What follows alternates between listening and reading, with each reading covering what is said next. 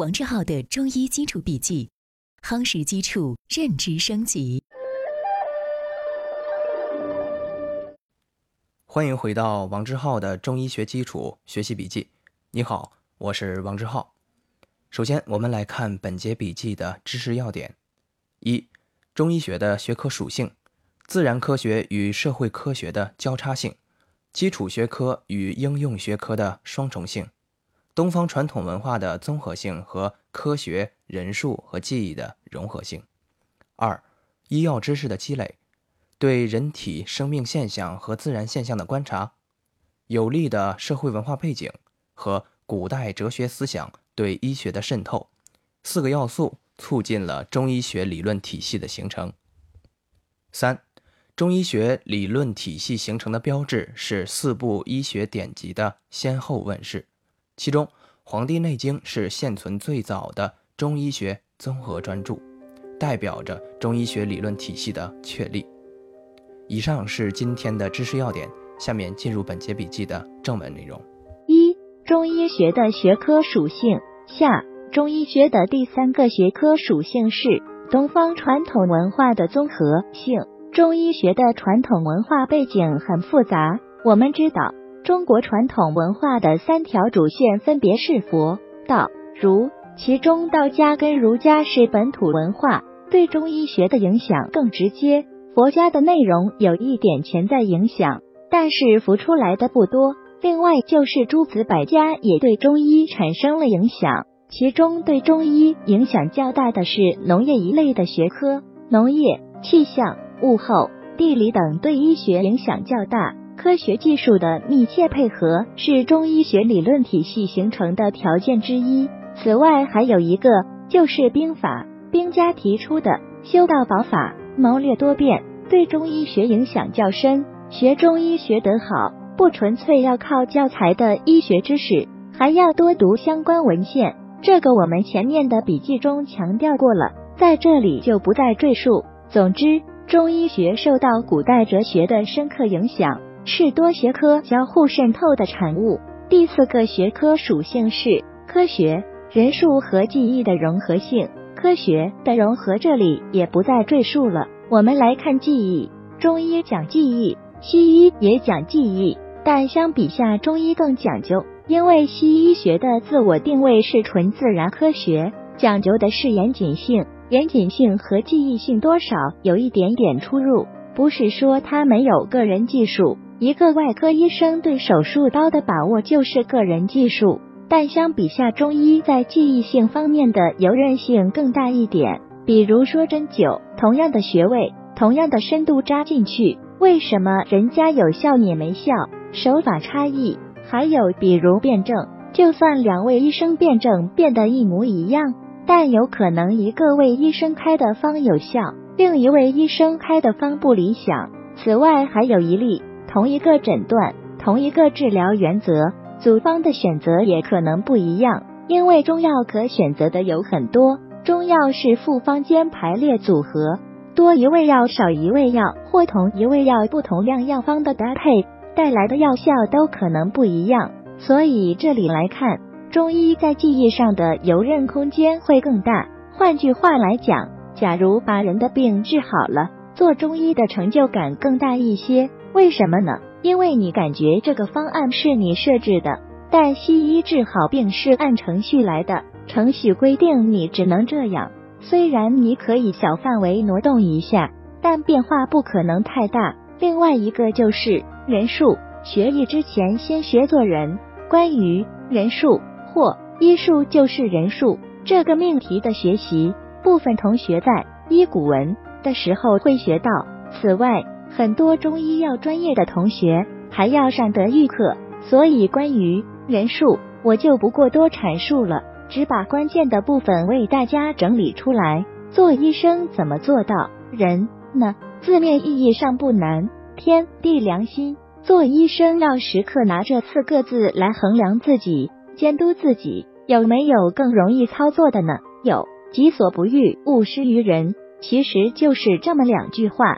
说起来轻巧，其实分量蛮重的。我们需要不断的反思沉淀。二、中医理论体系形成的基础。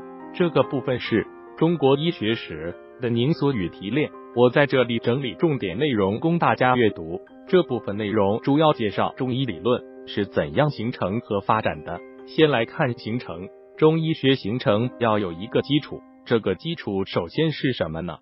第一是医药知识的积累，医药知识的积累是中医理论体系形成的大前提。大家也许会说，医药知识的积累国内外都有，为什么我们会产生古代医学，而西方慢慢的会变形？这个和文明的繁衍是否中断？是否没落有关？四大古文明中未曾中断，大方向上未有没落的只有中国文明。比如古印度文明经历了中断，现代的印度文明和古印度文明是两码事。我们现在说印度会说古印度文明，但说到中国时没有说古中国文明。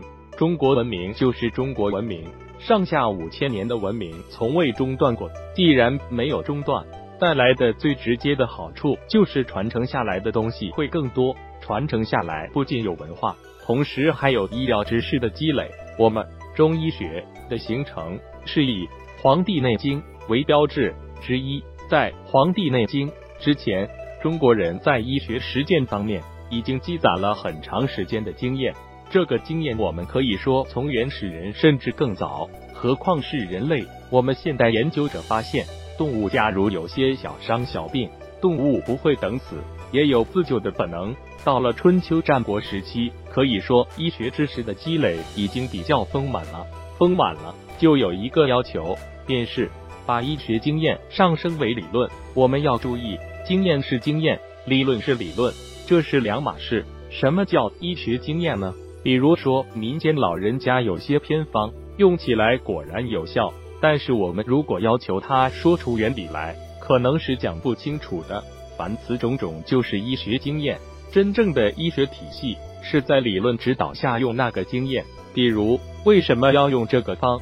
这个方是清热的，那个方是养阴的，另一个是补脾的。医者要很清晰它是什么原理，才能根据理论指导用药。这慢慢就发展成了医学体系本身。对医药知识的积累源自于不同角度对人体生命现象和自然现象的观察。具体而言，分为直接观察法和整体观察法。什么是直接观察法？我们以人体为例，医者根据解剖的人体观察脏腑的位置和样子。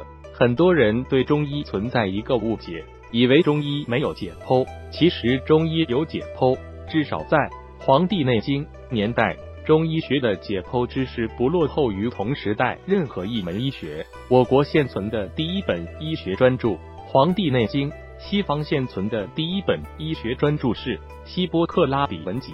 比较这两本书，我们的解剖知识不比他们差，甚至有的比例方面和现代医学比起来都是很精确的。也许有人会问，为什么随着中医的发展？解剖在中医领域占的比重少了，为什么中医没有继续将解剖往微观方向去发展？我们站在当时古人的视角来分析。刚才说到，中国文明上下五千年的文明从未中断过。到了春秋战国时期，可以说医学知识的积累已经比较丰满了。这个时候，古人解剖出来的结论只能解释一部分当时的医药知识。还有很多漂浮着的知识没有落实到框架中，这个时候我们应该怎么办？只有两种办法，一个是等，等到技术发达了，能进一步微观化，用新的实验结论解释医药知识。我们对比西医，在显微镜发明之后，才得以突飞猛进的发展。西医走的就是第一条道路，那古时条件有限，怎么解释漂浮着的其他未在框架里的知识呢？就要换一个角度，用整体的观察角度。什么是整体观察法？比如一个贫血的人，面色偏白，没有光泽，经常头晕，妇女月经量少，甚至停经。这个情况下，作为医者，在不可能做到抽血检查的环境下，不可能将这个人解剖开看血够不够吧？当然不能。古人用反证的方法下补血方验证有效。证明这个症状的确是需要补血，从外到内的猜测和佐证，这个就类似于地质学。相关人士通过观察地貌、猜测下面是否有矿产。如果有可能是什么矿产，中医学在发展中就运用到了这种方法。四外揣内，临床验证。到了春秋战国年代，恰逢有利的社会文化背景，百家争鸣。这个时候涌现出来了很多学说。中医学通过选择性的吸收学说，用适合作为工具的阴阳学说、五行学说、精气学说，组合医学经验，搭建中医理论的框架。这样，就在古代哲学思想对医学的渗透下，中医形成了自己的理论体系。我们把视野扩展到同时期的西方，西方文明的文化经常互相冲撞，断层时有发生。西方医学在发展时，文明的变革势必会给医学的早期发展带来影响。任何一个国家，当文明相对安稳下来了，医属于该文明搭建框架的理论发展速度就相对快起来了。三中医理论体系的确立，中医学理论体系形成的标志是四部医学典籍的先后问世，《黄帝内经》分《灵书》《素问》两部分，分古代医家托轩辕黄帝明之作，为医家医学理论家联合创作，一般认为形成于战国、秦汉时期。为什么时间跨度这么大？因为《内经》两部分现存，共十八卷。一百六十二篇由不同的类似现在所说的学术论文组成，不是一时一家医学工作者做出来的，可以说是集体创作。我们现在的编书不一样，现在编书是一位主编邀请数位编委共同编写，《内经》的整合相比来说年度跨度就会较大。《黄帝内经》不是皇帝做的，古人采用托名。中华文明上下五千年，而皇帝又不是秦汉战国时期的人。古人这么做有不同角度的原因，一个是我们设想，如果命名为集体创作，那么阅读的人也许不会很多；但倘若借助皇帝的名义，也就是所谓的名人效应，人们对这本书的接受度也许就会更大。另一个原因是为了让本书更好的流传。内容是以皇帝和一位医学老师的对话形式给出的，这个感兴趣的同学可以私下去阅读一下。结合《内经》的内容，反映的是战国时期医学理论水平。据现在的考证，汉代文献也占的居多。一般认为，《内经》成书于《史记》之后，定稿不晚于战国时期。《素问》对中医专业影响较大，《灵枢》。大部分内容是讲针灸的，对中医针灸推拿专业帮助更甚。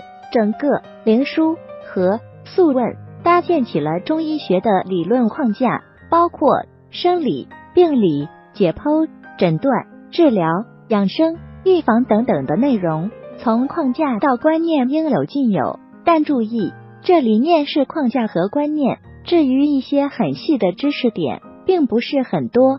大部分知识点是后面的医甲在此框架下丰满内容，几千年来形成了语义丰满的中医学。几千年来框架不变，这在科学发展史上并不常见。我们再来简单回顾一下，注意这里的表达，《黄帝内经》是现存最早的中医学专著，标志着中医理论体系的建立。注意这里的现存，一方面古人保存文献与竹简。流传较难。另一方面，出于政治目的，秦始皇焚书坑儒，过去的文献也无从考究了。随着马王堆出土了有关针灸的书籍，我们说的现存最早，很有可能随着考古的进展发生改变，也许还有早于《黄帝内经》的专著。所以在此，我们谨慎的将这句话再叙述一遍：《黄帝内经》。是现存最早的中医学综合专著，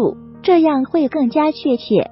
以上是今天的正文部分。为了方便我们的共同学习，我将今天的主要内容绘制成了一幅思维导图，请你试着先不看文稿，仅通过思维导图回想我们本节笔记的内容，然后翻看文稿中的知识要点和正文内容，把自己没有掌握的知识点对应落实，将学到的新知附着在思维导图上。印在脑海里。好，这是本节笔记的第三个部分——思维导图部分。今天本节笔记留给你的思考提示：今日思考。现在我们谈《黄帝内经》，有意无意的会让人们感觉到《黄帝内经》是中医学的最高峰。有的人甚至据此认为中医学在走下坡路。你认为这种说法对吗？《黄帝内经》在中医学中处于什么地位？在中医学的发展中起到怎样的作用？请你静心回顾，认真思考。希望今天是美好的一天。你我都能共同进步一点点。我们明天见。